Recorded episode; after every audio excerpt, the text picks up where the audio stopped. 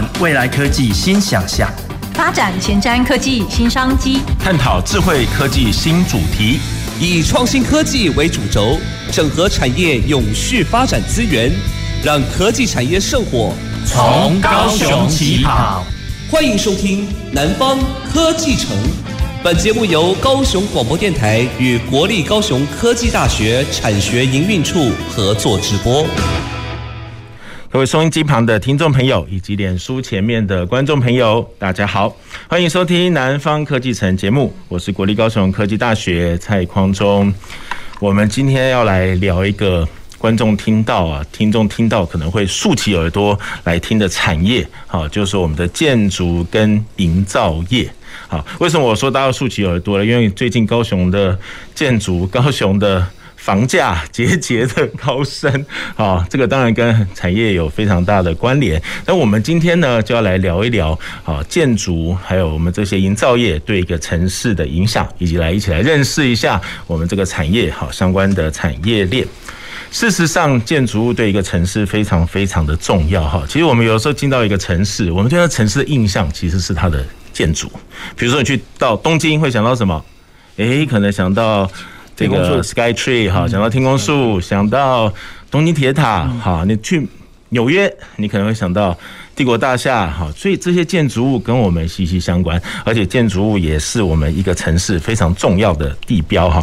有一句话说，哈，建筑是城市的灵魂，是城市的音符。哇，这句话听起来有没有觉得很美哈？建筑是城市的灵魂，是城市的音符，哈。而且这些标志性的建筑更是我们城市的象征。好，我们高雄这几年真的变化很多，哈。你看，我们如果来画高雄的天际线。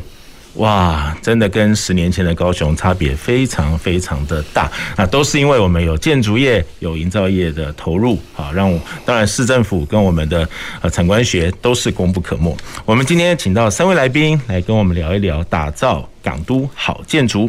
我们先欢迎高雄市公务局的吴瑞川副局长。各位听众，大家好，大家好。好，副局长在高雄市当公务员当了多久了？我八四年，大概二十六年，二十六年哈，所以我们高雄市很多的建筑、很多的工程都跟我们副局长息息相关哈，都副局长很多的努力在当中啊。第二位我们来宾要邀请到的是高雄市建筑建筑师工会的林建宇副理事长。主持人还有两位来宾，还有各位亲爱的听众，大家午安。啊，副理事长也是在高雄长期生根的，对不对？有盖过什么标志性的建筑吗？呃，我们除了设计一些建设公司的大楼以外，呃，公共工程的部分我们也琢磨很多。嗯，好，那呃，在市区的话，比如说现在我们还在进行中的凤山体育园区地下停车场、古山国小地下停车场，是哦，北区无障碍之家等等，这些都是。呃，我们帮市政府设计的啊。我跟副理事长聊天的时候才知道，我们高科大有好几栋大楼是 我们 副理事长团队宿舍现在，还在盖。是好，那我们第三位请到的来宾是我们高科大营建系的许凯林教授。主持人、两位嘉宾以及线上的听众们，大家午安。好，许教授不是高雄人嘛，对不对？对，您我跟你一样从北部下来。是，那您来到高雄之后，你对高雄的建筑有没有觉得变化很大？我是高雄人。啊，今天哦，嗯，其实高雄给我的感觉，这十多年来变化很大。呃，从原本的陌生，就如刚刚主任所说的，城市面貌的改变，我自己一来就投资了高雄的房市。嗯，我很喜欢，很有眼光。对，所以我想今天这个议题会非常有趣的。是，好，非常谢谢三位来宾哈。我们今天当然不只是要来聊聊房市了，我们最主要要聊聊这个产业哈。哎，但不要以为我们啊，这个不是要聊房市，那我不要听了哈。你要听我们这一集的节目，才知道你怎么样挑到好的房子。好，所以这一集是非常值得投资人或者是好，我们要真的在高雄生根的哈，可以来了解我们高雄建筑的过去、现在和未来。我们要先请教吴副局长哈，这个高雄，我的感觉上高雄这几年城市的发展其实是有不同区块的，对不对？以前好像亚湾哈，当然最近是男子桥头特别热门啦。可不可以请吴吴副长跟我们聊一下，我们高雄这几年的建筑物或者是建案，好，有没有什么样板块的改变？会跟捷运有关吗？还是其实高雄的这个捷运没有影响这么大？呃，其实这几年高雄是比较琢磨是在亚洲新湾区那一块。嗯哼，那诚如刚才主持人讲的，一一个好的建筑是一个城市一个代表。那像我们在在你在澳洲，你就会想到它的雪梨啊，真的歌剧院啊。那像法国巴黎的罗浮宫，嗯哼，那在台北我，好像想到一零一。那在高雄呢？其实高雄这几年在亚洲新湾区那一块有几个比较重要的建筑，我大大概举三个来讲。首先，第一个就是我们的高雄展览馆，它是在成功路的旁边，是很漂亮。对，它是结合海洋海洋的意象，它是一个波浪形的造型。各位如果去那边看，看到它的，它整个造型是一个海浪，对，一个结合海浪的一个一个造型。它一个特色是。如果你到里面，它有高达四十五米大跨距的空间，这个在建筑建筑物里面是一个很难得的一个功法，是很开阔，对，空间非常开阔，对，而且它挑高二十七二十七米，它是没有柱子的宽敞，是宽敞开放展馆。那它主要是高雄，因为是一个展那个游艇王国，那你要做游艇展览，你要把那个很大很大的那种游艇要能够放到展览空间。它这个高雄展览馆，它特别为了它开了一个很大的门，它是直接可以把游艇把它拖到里面，这在一般的展览是很很很少见的，而且它的高雄展览馆外面就是我们的亚洲新湾区的的海岸的海边高高雄港湾，那游艇也有停在那边，所以因为最近疫情的关系，不然每一年的国际游艇展都吸引很多海外的买家。是。会来这边，因为高雄是算它的产值是全世界是前几名的。对，然后有一集节目就做了高雄的游艇产业。对对对，然后它本身也有也有拿到七项银级的绿建筑的标章，然后也有拿到智慧建筑的标章。所以这这栋建筑，如果各位听众有机会，不过你最近要去的话是打疫苗了。那边有做疫苗 疫苗接种站，是，哎，那就可以去那边可以好好好好去观赏一下这一栋建筑物的美。好，那那第二个就是它在往往东边，大概市立图书馆，是的，它是在星光路的旁边。那它的设计概念是来自于大树，就各位如果到总图去，那它里面的。它里面在建筑物里面就有很多绿化的树，就直接就长在里面。它就是要塑造一个让民众可以在树、在树树还有草皮间在那边看书的一个氛围，很享受的感觉。对，然后它一个很特殊的功法，它是悬悬吊式的功法，它是由上面由上面然后去做钢索去支撑，嗯哼，下面的的的楼板，就是一层一层由上往下。由上往下去把它支撑，它也是一个很特殊的一栋建筑物。那它要塑造，就是让市民能够在躺在草皮，在绿树绿树下看书，这个很特别。因为刚开幕的时候，哇，那个人潮人潮拥挤啊，所以各位，这这一栋建筑物也得到国际性国际的认可。它它有得到全球的全球的国家那个全球。卓越建设奖，好的哦，然后还有公共工程委员会的公共工程金质奖的特优，哦，这一栋建也是高雄市一个蛮有蛮具有代表性的骄傲了哈。那第三个就是大家最近最，尤其在前几天的国庆烟火，看到我们的海洋流行音乐中心，哦，那个灯光，它配合我们的灯会，呃，那个国庆烟火，那个整个把那个亚亚湾整个。的场景，哦，那个对高雄未来的那种一个城市的气气势的展现，我想大家大家都有有目共睹哈。那它一个很特别的是，它就是用珊瑚六角形珊瑚造型的一个造的一个建筑物，然后它本身它也结合它有那个鲸鱼的展演展演区，有然后有六只小海豚。六只小海豚造型的表演厅，那这一次如果很多情侣要看烟火，烟火啊，都在那个地方是一个很美、很好的一个一个地方。那这也是一个海洋流行音乐中心在高雄一个很重要那预计在年底年底完那个装修完以后，应该明年就会开幕。对，请大家拭目以待。嗯哼。哇，所以高雄的天际线真的变得美很多哎哈！我觉得现在拍高雄的明信片觉得超漂亮，如同副座刚刚讲的哈，我们这个最近在我们的这个手机上接到很多高雄烟火的照片哈，全部都是亚湾。好，刚刚提到这几栋建筑都非常非常的美哈。不过这些建筑到底是怎么盖出来的呢？哈，是经过哪一些过程？哈，我知道建筑是好多人合力协力的成果，我接着要请教一下我们林副理事长，一栋建筑物从开始到可以到人进去使用，大概大概有哪些阶段？然后有哪几类的这个工作人员哈，不同的技师要一起参与这个计划？是，好，呃呃，这个整个流程里面哈，其实呃很重要的就是说，它会从土地开始啊，好，所以呃，比如说我们这个原来是一块农地。哦，它可能会经过重化或等等，哦，区段征收等等，它会变成是呃住宅用地、商业用地。好，所以第一个是要符合都市计划，符合都市计划的一些相关的规定。哦，那这些规定有符合了，比如说我是住宅区，那我当然就可以盖住宅大楼。哦，住宅。哦，那当然它有分低密度、高密度等等这些哈不同的的一个要求的规范。哈，那不同的建蔽率、容积率。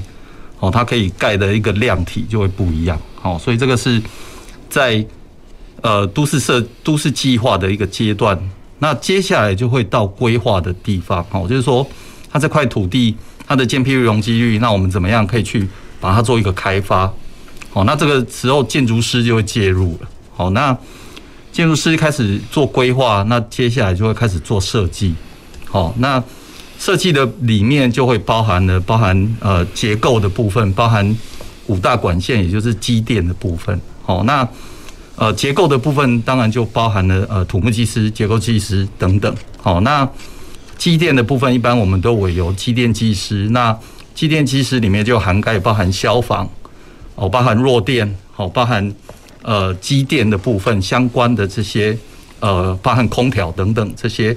呃，我们所谓的五大管线的部分，好，那五大管线透过建筑师跟统合结构技师、机电技师整个设计把它完成了以后，那透过我们去呃市高雄市政府建管处哦申请建筑执照，那执执照下来以后，接下来的阶段就会进入到营造施工的部分。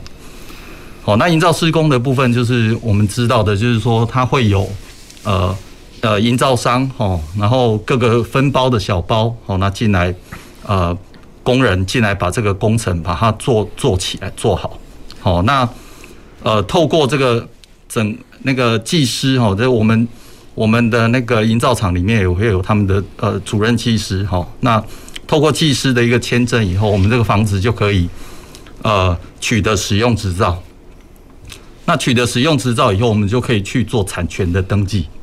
好，那透过整个整个的这样子的一个流程，哈，我们产权登记以后，我们就可以有这个房屋的一个产权，好，嗯哼，所以它整个流程的产业大概是这样。是，刚才副理事长谈了几个专有名词，哈，我要更进一步来请教一下。刚才谈到建蔽率、容积率，这个帮我们解释一下，好吧？是是是，好，那所谓的建蔽率，哈，就是我们一块土地它所能够盖的一个覆盖率啊，哈的投影面积哈，我们说建筑物的投影面积的一个覆盖率，好，那比如说我们高雄市住宅区大概都会在五十到六十的建蔽率，那也就是假设是五十的建蔽率的话，也就是我们有一百坪的土地的话，那它就只能盖一个投影面积五十坪的的建筑物，那剩下的五十坪做什么用？就是空地的部分，好，现在。呃，所谓的建蔽率就是这样。那所谓的容积率就是指它的能够新建的楼地板面积。好，比如说，呃，我们刚刚是住山的土地，大概是在容积大概是在两百。好，那所以五十五十 percent 的建蔽率，两百的容积率，也就是说，我们预计就这个建筑物就可以盖四层楼。好，就是一百平的土地的话，我们就是乘以二，就是可以盖两百平的楼地板面积。哎，嗯哼，是我为什么要管那么多嘞？我们会不会很多人想说，我一百平主体，我都给它盖好盖满啊？是是是，为什么要限制？那这个就是高雄市前阵子在抓违建抓的很凶的这个原因就是这样哈，就是说，呃，为什么我们要建蔽率的？就是说我们避免我们把房子都整个盖满，好，那它的通风采光跟它的那个呃防灾好等等这些哦，比如说我们跟隔壁的距离。好，比如我这边如果火烧了，不要延烧到隔壁哈。那类似像这样子的一个机能哈，就是我们建蔽率去规定的一个重要的点哈，就是说避免我们把建筑物盖得太满，好，那造成比如说通风采光的不好，然后都市防灾的问题等等。好，那某一些特定的区域，比如说澄清湖特区等等，它还会要求我们要留设前院。好，那呃要求我们要做绿化。好，那。这些前院跟绿化，它就可以美化我们整个的一个都市环境。哎，所以如果大家注意看现在目前的住宅大楼的话，呃，我们市政府有在我们高雄市有所谓的开放空间的奖励，哦，也就是说，我们只要在切我们在呃计计划道路建筑线的旁边，哦，我们只要有留设退缩的距离，那我们做了绿化美化以后，那市政府就会给我们一个。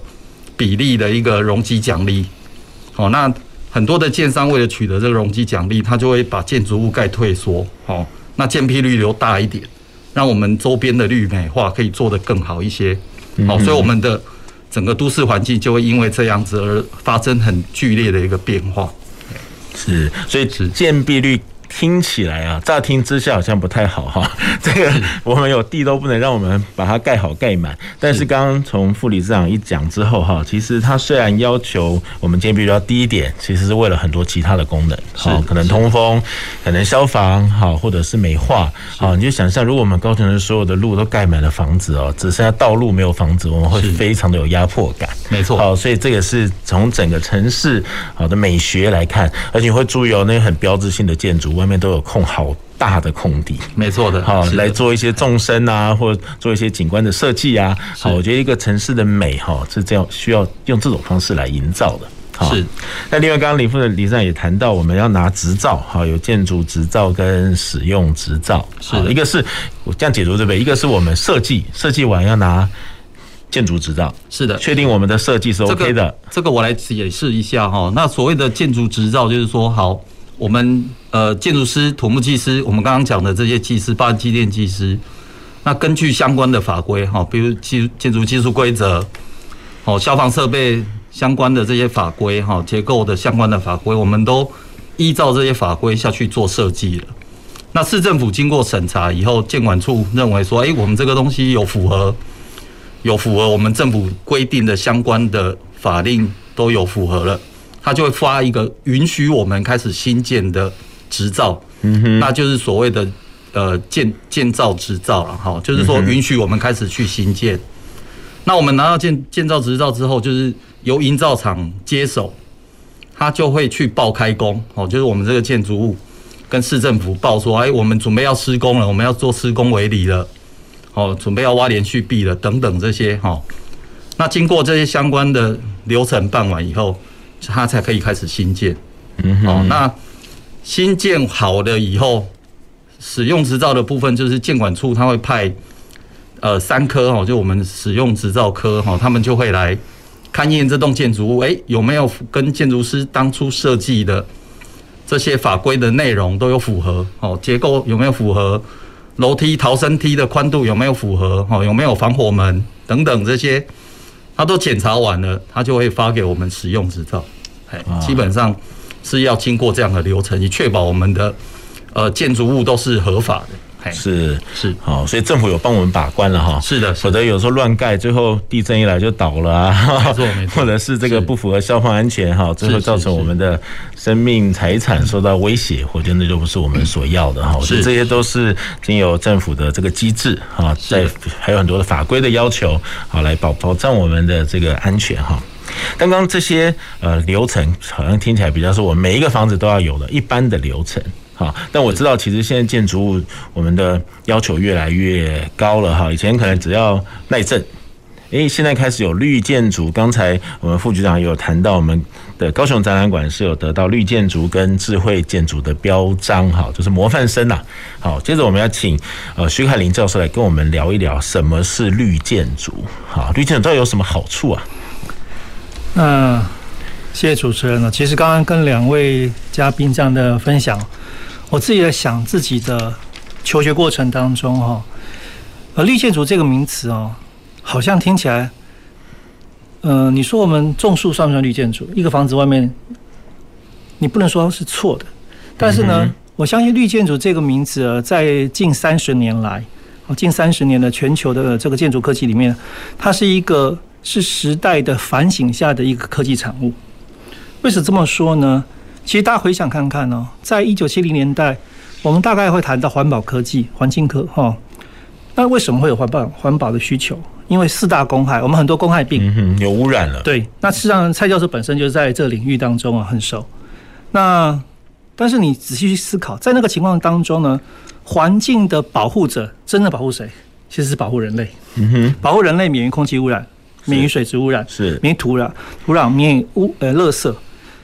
一直到了九零年代，其实人类慢慢慢发现，当我只把人类保护好。却缺乏对物种平衡的观点跟能资源的平衡的观点的时候，其实我们很容易失去了真正应该有的生产的效力。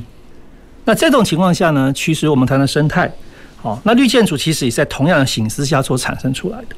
嗯哼。那为什么有这样的一个概念呢？其实我们最近思考一下哈，现在动不动的新闻就告诉我们，全世界哪里是五千年一遇的洪水？好，对。然后呢，哪里动不动就是不应该下雨的地方会下雨。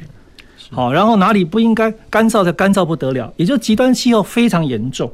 嗯哼。那台湾呢？其实上我要跟各位说明一个据数据哈。其实我们整个全世界目前因为温室效应跟热岛效应的关系哦，台湾大在一百年来平均上升气温到大概一点三九度，是全球的平均上上升温度两倍。台湾其实相对全球来看呢，温室效应更严重。然后呢，台湾的整个夏季的城市中心哦，跟郊区的温差可以达到三到四度。那台电也统计过哈，如果台湾的电哈，我们知道温度上升一度的话，平均空调耗电就要六 percent。还有一个很蛮严重问题哦，台湾是一个能源进口国，我们有百分之九十八以上的能源是进口的。那整个建筑产业啊，各位可能不晓得，耗能啊。除了工业部门跟服务业部门之外，大概第三部门耗电量最大的就是建筑部门。大概全球，我们全台湾大概百分之二十八左右。那另外呢，台湾也是一个哈，我们最近也刚下过雨啊，可是呢，我们却是个缺水的国家。那另外呢，本身我们的营建废弃物每年有一千一百万吨，台湾是非常多 RC 建筑的地方，也就是说。不管是全球的整个温呃环境的问题，还有台湾本身的环境问题，这都使得我们在遇到的这个问题当中，开始去省思说，那台湾在整个建筑科技当中要怎么应用这件事情？那所谓绿建筑哈，其实呃就一个比较简单的说法来讲，它是以考虑到本土的环境、气候环境跟本土的生态生活形态，然后考虑到一个建筑物的生命周期之后呢，希望这个建筑呢能消耗比较少的资源跟能源。也产生比较少的废弃物，并且呢，兼顾健康舒适的建筑物，这是我们台湾本身对绿建筑的定义。因此，我们台湾推了一个叫 EEWH 的绿建筑认证制度，而这个制度非常有趣哦，因为全球哦，到目前为止有三十八套绿建筑的评估系统，台湾是在一九九九年，全世界的大概是第四个国家，而且我们是唯一哦，当时那些。已经先推了什么英国啦、美国、加拿大，台湾虽然是第四个，台湾就是全球第一个以亚热带气候推出绿建筑的评估系统。所以台湾这套本身呢，不仅是适合台湾，它其实现在我们也推推展到国外去的，特别到很多东南亚国家。我们思考就是台这种高纬度国家的绿建筑的评估系统不适合台湾，所以我们很很骄傲的说，我们台湾这方面做得非常好，而且呢。经过国家的推大力推，我们的公有建筑的示范性的推动，到目前只有九千多件的绿建筑。好，我想这个对我们台湾的整个绿建筑，它不是只是为了一个让人民看起来舒适。其实刚才呃，主持人跟呃来宾也聊到，很多现在一些代表性的建筑，它都有空空呃空场的空间，然后呢更大的一个使用功能。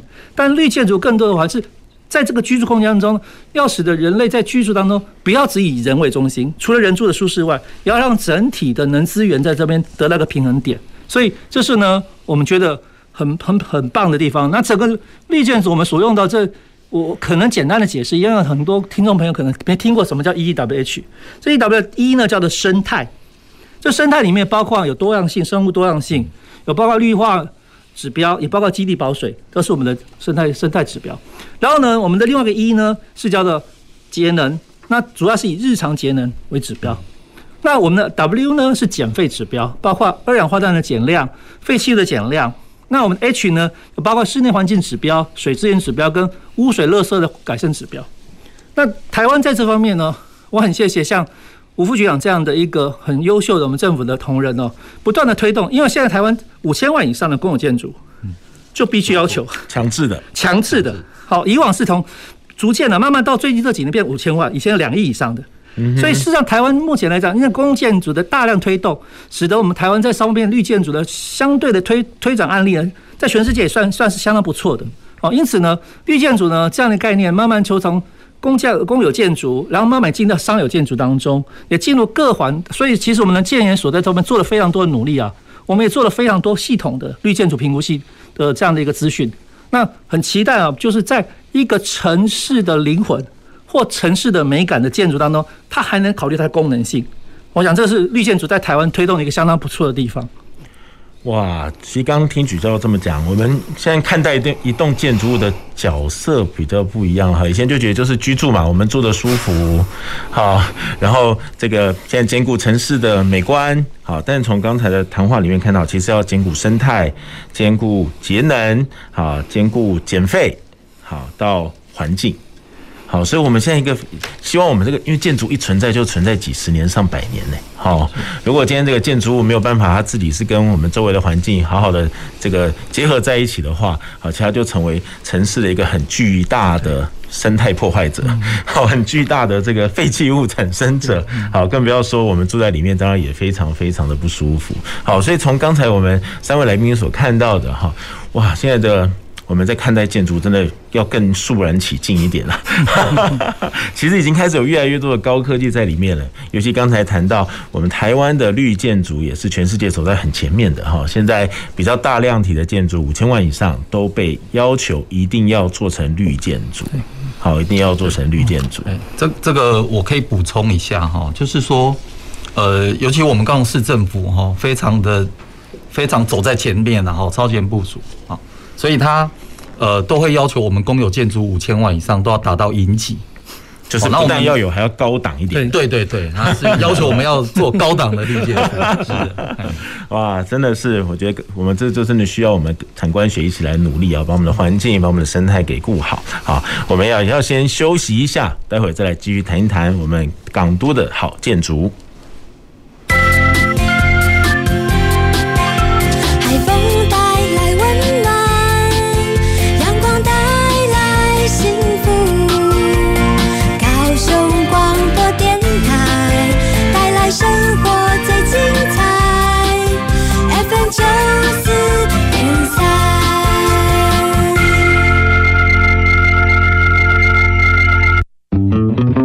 雄安心宅，窝在高雄宅的安心。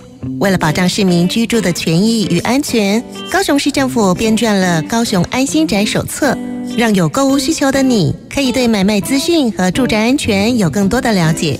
你可以在高雄市政府政风处的官网业务资讯出版品专区当中免费阅览《高雄安心宅的手册》电子书，让你放心买房，窝在高雄宅的安心。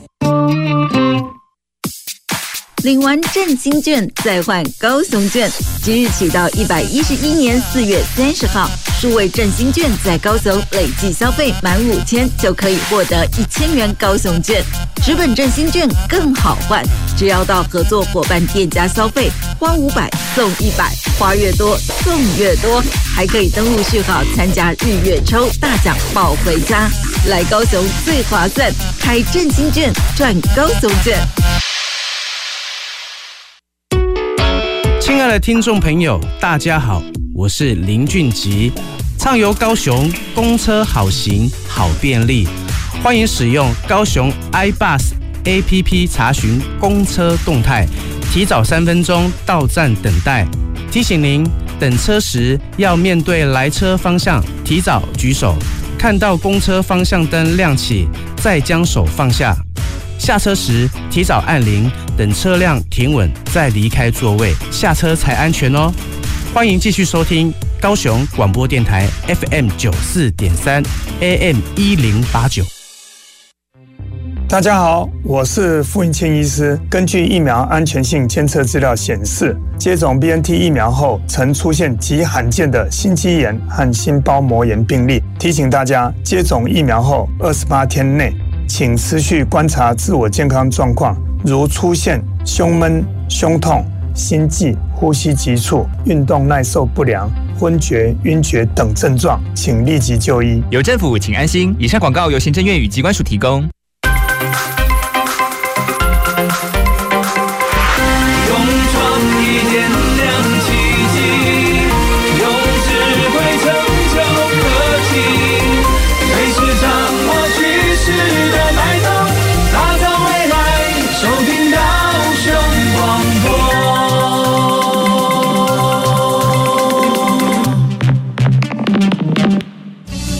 前瞻的，未来的，您现在所收听的是提供您最多科技产业新知的南方科技城。好，欢迎回到南方科技城节目。我们今天谈的主题是打造港都好建筑啊，建筑物在城市当中扮演非常非常重要的角色。好，我们刚刚有用引用了一段很美的文字哈，建筑是城市的灵魂，是城市的音符啊，标志性的建筑更是城市的象征。好，我们刚才透过我们三位来宾哈，包括有我们公务局的吴瑞川副局长。建筑师工会的林建宇副理事长，以及高科大营建系的徐凯林教授，我们一起来谈一谈高雄的建筑，也谈一谈我们整个建筑的这个呃历史的变迁哈，还有我们现在所看到的这个绿建筑。好，现在建筑已经不是像我们所想的，只为了居住哈，只为了这个美观哈，还有很多的高科技在里面啊。接着呢，我们要再继续请教徐凯林教授哈，我们现在除了绿建筑以外，现在很多建筑也开始走向智慧化。好，有所谓的智慧建筑，能不能请您来聊一聊什么叫智慧建筑？好，它到底到底带给我们住在里面的有什么样的方便？好，有什么样的功能？其实，在台湾谈智慧建筑啊，是一个可以说台湾真是有独天得天独厚的地方。为什么这么说？哈，整个全世界的 ICT 产品、资通讯的产品啊，其实如果我们去看哦，以去年大概全世界一就是 IP 有 IP 的这种 device 的哈，大概有四百五十亿件。嗯哼，全世界目前在自动讯的这方面的通讯科技当中，已经在各个领域当中，所以各位的手机啦，对，我们身边当中太多了。现在我想大家最有感觉是进很多停车场都都是影像辨识，对，都不用拿任何的，很方便。其实这样的 ICT 的，当然它这里面有 AI 的技术在里面，也就是说。整个 IC 的感测器已经成为我们未来的建筑居住的一个基本的可能的用品。那在这种情况下，台湾又是在 ICT 领域当中是发展的非常好的一个国家，因此在基本的基础建设技术上，台湾是有先天独厚的。那但是呢，智慧建筑呢，还有其他很多考量可以考量的地方。第一个，对于台湾的下一个世代的社会，其实我们可以预估到，它是一个高龄少子化的社会。那高龄少子化呢，很明显的如何在未来的居住空间当中扮演好辅助居家功能，好，使得这些高龄的长者在家中可以有良好的居住功能。其实智慧住宅也有它一定的需求。那再来呢？全世界目前来讲，不单单谈智慧建筑，其实已经谈到智慧城市了。那我们高兴，高雄市其实也往智慧城市正在发展当中。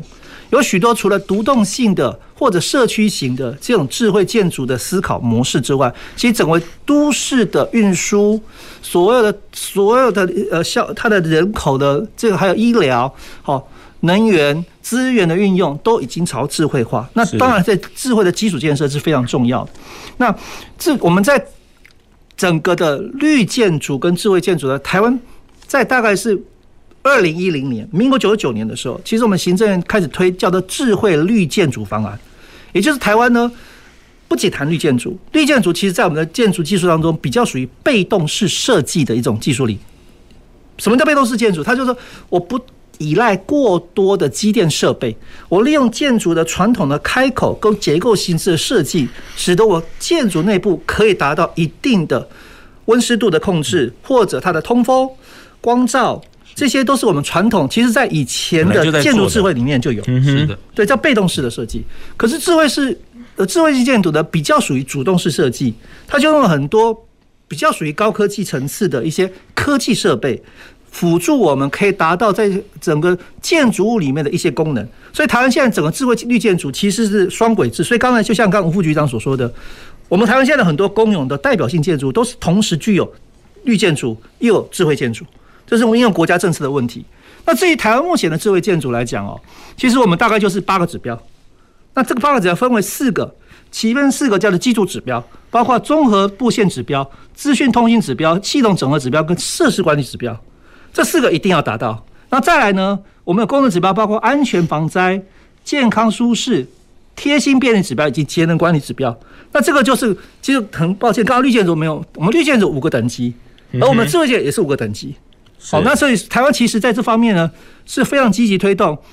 刚才我们谈绿建筑要九千多件，而我们整个呢，目前的智慧住宅呢，也经过了这样的推动呢，到目前为止，我们大概已经也有七八百件了。哦，七百，我手上的资料好像七八百件才对。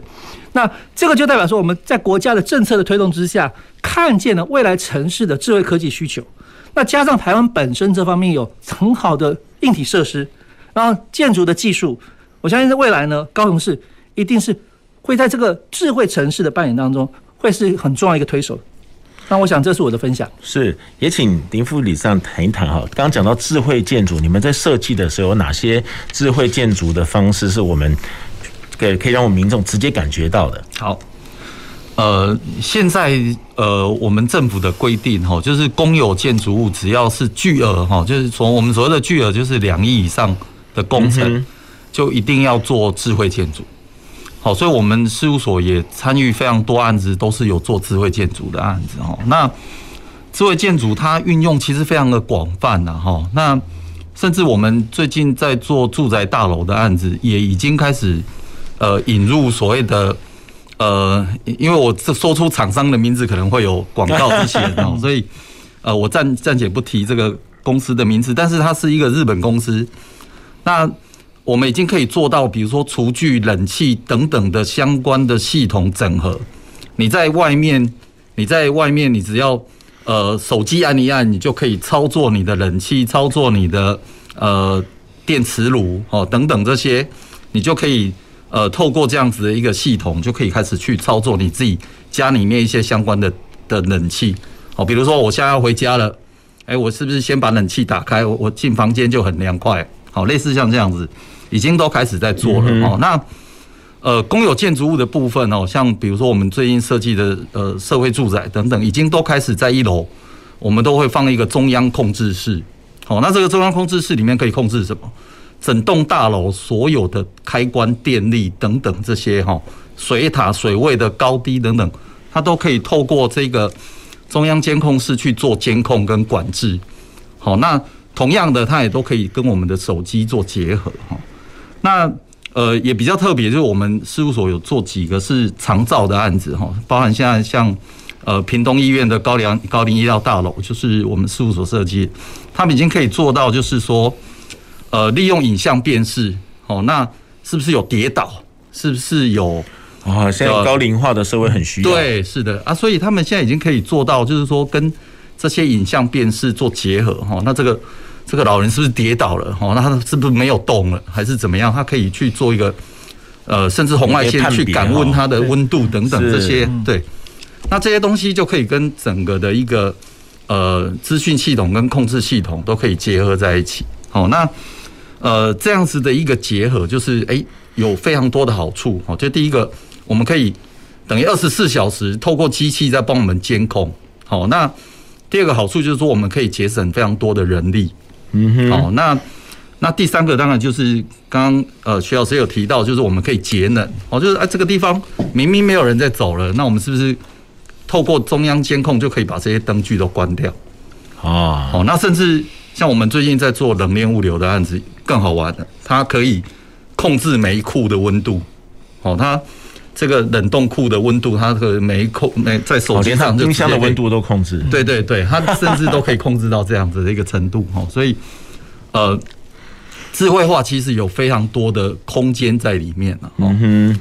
不过现在目前呃，政府在推这块比较没有像绿建筑这么积极，哦，所以为什么听起来那个件数还不够多？不够，现在七百多件而已。那是因为跟工程造价有关系啊，哦，就是因为现在两亿，哎，对，这两亿以上的才才会要做这些东西啊，所以呃啊，因为两亿也有一定的规模，它可能经费上要挪出一部分来做这个部分会比较容易。嗯哼，是好，但是听起来绿建筑跟智慧建筑都是我们未来在住在房子里面可能会有新的体验，好，然后越来越方便，好，越来越节能，好，很多各式样的功能哈。我刚刚。副理事长提到一个成本概念哈，可不可以请副理事长聊一下？我们现在的房价越来越高哈，今天很多听众可能都很关心房价，有一些要住房子没有房子住的人会关心我们现在房价到底多高。那还有蛮多投资客的，我们最近房高雄的房价真的是炒得越来越高哈。是，可不可以请副理事长从业绩的角度看一下，我们的这个房价到底受到哪些因素的影响？好的，那呃。基本上哈，我们要盖一栋房子出来，它就是有两个主要的部分，然后第一个部分就是土地，好，所以我们的成本的计算就是土地成本跟营建成本。嗯，那当然这里面还包含了相关的，比如说设计费啦，哦，相关的建筑规费啦、利息成本啊等等这些。好，那因为这个部分的金额比较没那么大哦，所以我们就。姑且把它都并到营建成，就是整个开发成本里面哦，嗯，就会少不得的啦。对对对，好，所以它其实基本上就是土地跟建筑这两个主要的成本了。嗯，所以如果土地贵，当然我们房价就没有办法卖得很便宜哦。那这个又会牵扯到容积率了哈，就是说如果我容积够高，哦，那我盖出来的楼地板可以 share 平均的 share 掉土地的成本，哦，那也可以让。我们的营建整整体的一个房价可以降低了，好，所以呃，在市区我们可以常听到动辄一一两百万一平的土地的原因，是因为它的容积够高，哦，它可以盖的楼地板面积够多，所以它可以去 share 掉那个呃单品的一个呃土地的价格啊，土地的成本，对，好，所以这个是一个部分，就是土地成本的部分。那第二个部分就我们要加上它的。营建相关的成本啊，好，那这个营建相关的成本就会牵扯到我们现在呃缺工缺料的一个问题，好，那呃呃现在缺工的问题严重到就是已经找不到工人了啦，哈，就是说现在年轻人已经不愿意到工地去，太辛苦了，对，太辛苦了哈，烈日下哈，然后在那边做这些粗粗重的工作哈，已经。已经找不到年轻人，所以我们到工地去哈，常常就是都是五六十岁左右去看的的老诶老哈那工人那这这家扛魁哈，其实有时候看了也是觉得于心不忍，但是金价起不刚啊哈，就是所以再加上台南台积电的效益哈，就是台南台积电因为它要赶工，所以它它有一个磁吸效应哈，它可以出两倍三倍的工钱，好把把工人都吸引去哈，所以。缺工缺料这些相关的问题哈，加加上铜价大涨、铝价大涨等等这些，哦，就造成就是我们现在目前营建成本大概，其实依照我们的估算啊，就是我们呃在两年前、三年前哦，可能我们一坪都还是用八万在计算哈的成本，到现在已经是十二万以上了，哦，所以原料都涨了，哎，原料也都涨，然后工钱也涨了哈，那你你你你。你的工你的工钱发的不够多哈，这个龟盘刚来能出来的造啊哈，得造一把顶着啊，所以这个这个问题其实还蛮严重的哈，所以所以相关的成本没有办法降下来的情况下，当然我们的房价就一定会撑在某一个高度，是的，嗯哼，啊，不过刚刚副理事长谈的就是一般的建筑物大概受到土地。啊，还有我们建建设营建的成本哈，是的，我觉得还有一个因素哎，政治因素。好，我们最近新闻就看很多嘛，对不对？好，现在这个听说男子跟桥头的房价大涨，嗯，好，对不对？这个我想我们都非常非常清楚哈。我今天还有朋友就特别组团要去。关心高雄的房价，看什么时候要出手哈？哇，这个就是很多这个受到政治或其他产业的影响，哈，这个都是呃，我想我们都非常非常理解哈。但在高雄买房子呢，哈，我记得我这个过年的时候有朋友来高雄，他就跟我说：“哎，你们高雄的房子怎么外面都有一棵树啊？而且都有很大的阳台哈。”其实如果我们这个听众和观众了解的话，这个就是我们高雄的特色，我们高雄厝。好，其实我要请教一下吴副局长，这样高雄厝到底有什么样的特别的功能吗？好，我们那么大的阳台被冲下。好，其实刚才两位来宾，一个讲绿建筑，一个讲智慧建筑，那个都是一个世界未来的趋势。嗯哼。那在高雄这个城市，我们所面对的，其实就是我们是有工业城市嘛，对，所以我们有我们有高碳的排量，然后热岛效应、空气污染、PM 二点五。对，还有我们有高达十二万栋的违建，哦，违建，铁皮屋，铁皮屋，哦，铁皮屋常让高雄变得好丑，台北也是哈。对啊，所以我们台湾的铁皮屋太太难看了。我们的违建拆除队哦，忙得每天被检举了。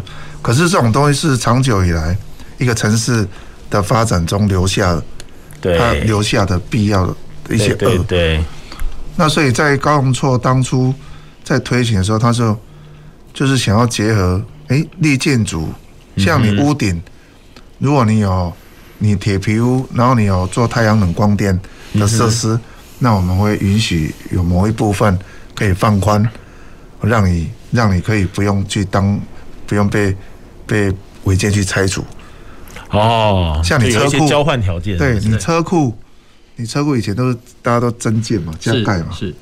啊，然后就被人家检举，然后我们拆除队就就出动去拆。嗯、是。那如果说你今天高雄错的部分，如果你有二分之一以上的的车库的屋顶可以做一些绿化，或是绿能设施，嗯，那我们就可以让你这个车库是合法合合合法，它不计入它的它的容容积的那个，就是说。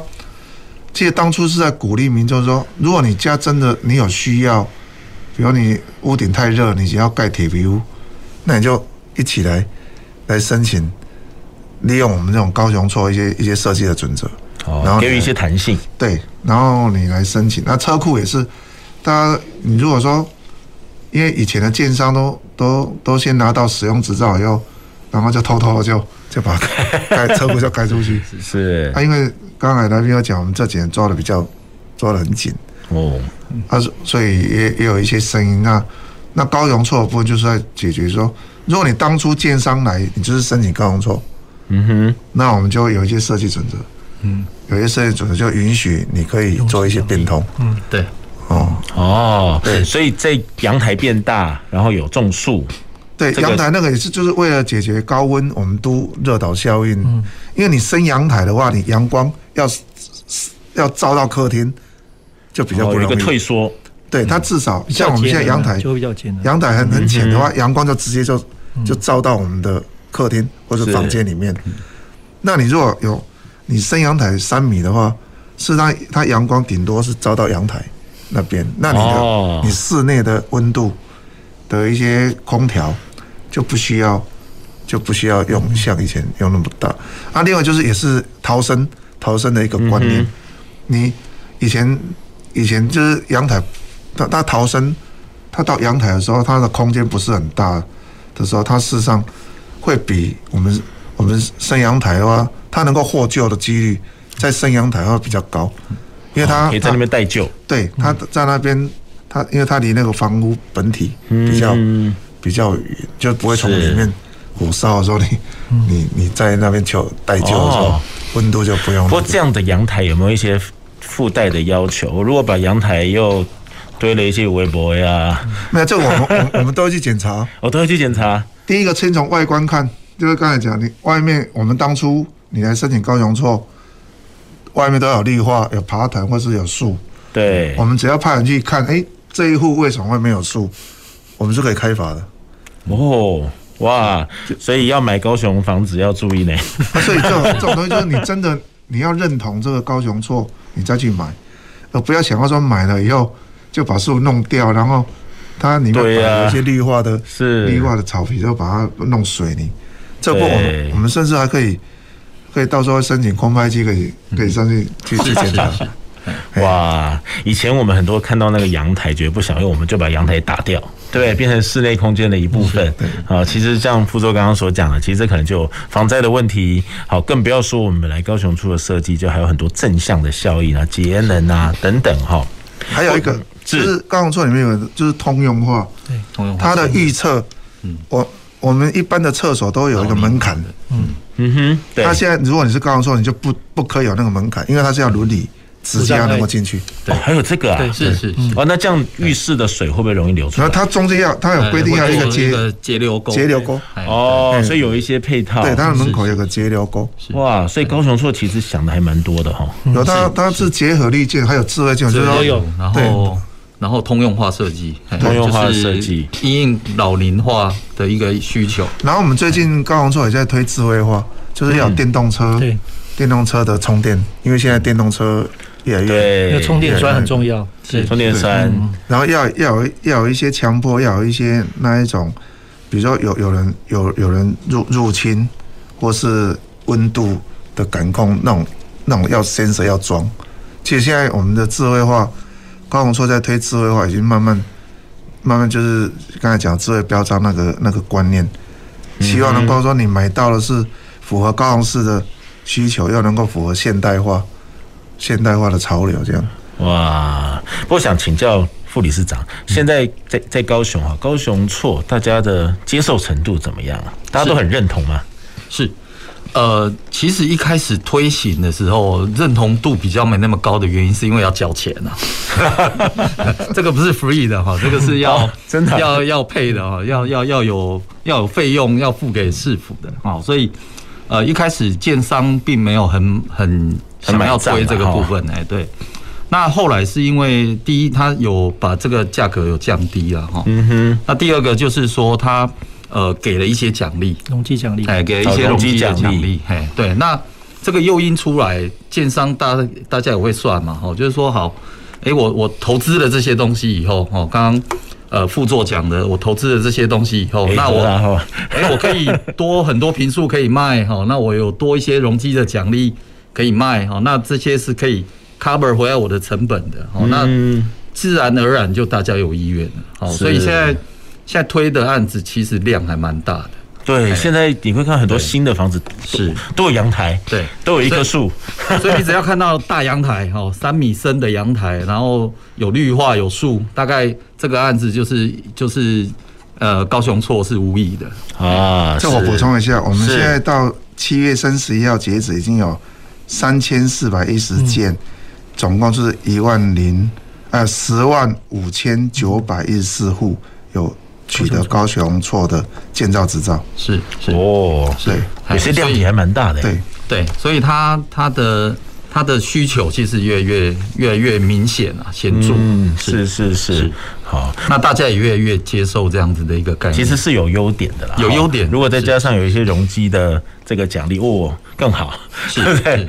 哦，所以现在如果你要买高雄房子，真的要特别了解这些概念哈，才不会误解了。干嘛那么大的阳台？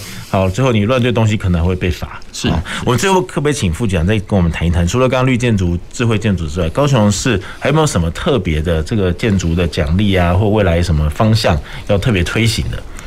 其实我们现在建，现在在推出要符合未来智，刚才有讲智慧城市。智慧城市，现在智慧城市说，我们现在是要推就是说，不只是新盖的，我们现在旧有的，旧有的大楼，现在一个很麻烦，比如说你去买一台特斯拉，好，啊你你进去你要有充电桩，那你充电桩如果说旧的管委会他不允许你装的时候，那你要怎么办？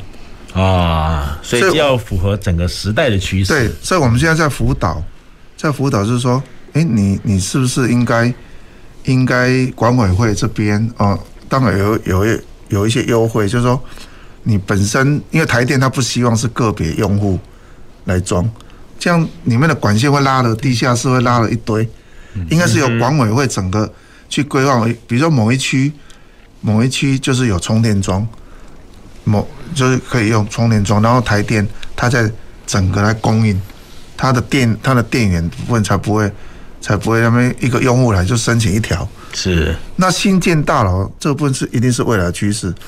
那其实我们现在有想要，就是说刚才讲智慧建筑标章，这个是我们现在刚才讲以前政府比较没有在在那个，不过现在未来一定要大力推，嗯哼，因为高高雄要推智慧城市，一些一些 IOT 的设备，嗯，那那种东西，你如果大楼新建大楼你不把它布设好，光纤，那对，先把它拉好，嗯，以后旧的建筑你要再再去敲敲打打，很麻烦，很麻烦。哦，那这部分我们是一直在在宣导，一直在在跟建商的，而且建商他也知道，他要卖得好，什么智慧宅啊，他标题就写智慧宅，对，就就蛮卖的比较好，对，蛮蛮蛮有吸引力的。好，哎，主持人，我想要补充一点哦，其实刚才呃在休息室也跟两位嘉宾聊了一下，其实目前来讲这方面的。不管是绿建筑或是智慧建筑，在台湾慢慢在市场上有越来越好的发展趋势。可是我要提醒，这特别是对智慧建筑哈，在大学端，嗯，我自己在大学服务，所以我特别要跟在目前的现有的整个的建筑领域的产业科技当中啊，对于这方面的一些新的科技，我特别是因为智慧建筑它涉及到跨领域，对，它必须要跟 ICT 甚至 IOT 是，那传统的建筑领域当中是没有这一块的，嗯。我们在呃谈整个智慧建筑，它有一个叫做物理环境，物理环境我们比较容易解决，是。可是对于设备是我们陌生的，嗯。所以呢，这方面呢，未来可能不仅是在于公部门或民间部门的一些诱因产生呢，甚至在人才的培训在供应当中，其实我们觉得还有很大的空间，所以。呃，未来我想说，呃，如果市政府这方面可以的话，也跟大学端多合作，产官学要一起努力。对对对对，其实这个也是我们这个节目很重要的特色。对，好，我们就是要邀请产官学的来宾跟我们一起谈一个议题，好，然后也可以继续好未来继续的发展，好，让我们整个产业可以走向更好，好更高科技，好，然后更能呃满足我们的需要，好。那我们今天的节目呢，哈，其实真的聊得很开心哈，除了。大家关心的房价之外呢，也可以看到我们的建筑跟我们以前所想象的不太一样了。好，现在有绿建筑，有智慧建筑，让我们住在里面可以更便利，好，更健康，好，更安全。而且刚刚还谈到了高雄厝哈，这是我们高雄的特色，是我们高雄精心设计的哈，来达到节能、好防灾、好不一样的这个更好的，让我们有更好的居住环境哈。所以如果你的家有高雄厝，你的家有特别大的阳台，请不要乱堆东西哈，否则可能会被处。发 好，这个我们要特别提醒我们所有的观众跟听众朋友，我们今天节目就要进行到这里啦。我们谢谢三位来宾，也谢谢我们听众朋友还有观众朋友的收听和收看。前瞻的科技的未来的南方科技城，我们下周二同一时间我们空中再会，拜拜。南方科技城节目由高雄广播电台与国立高雄科技大学产学营运处合作直播，感谢您的收听。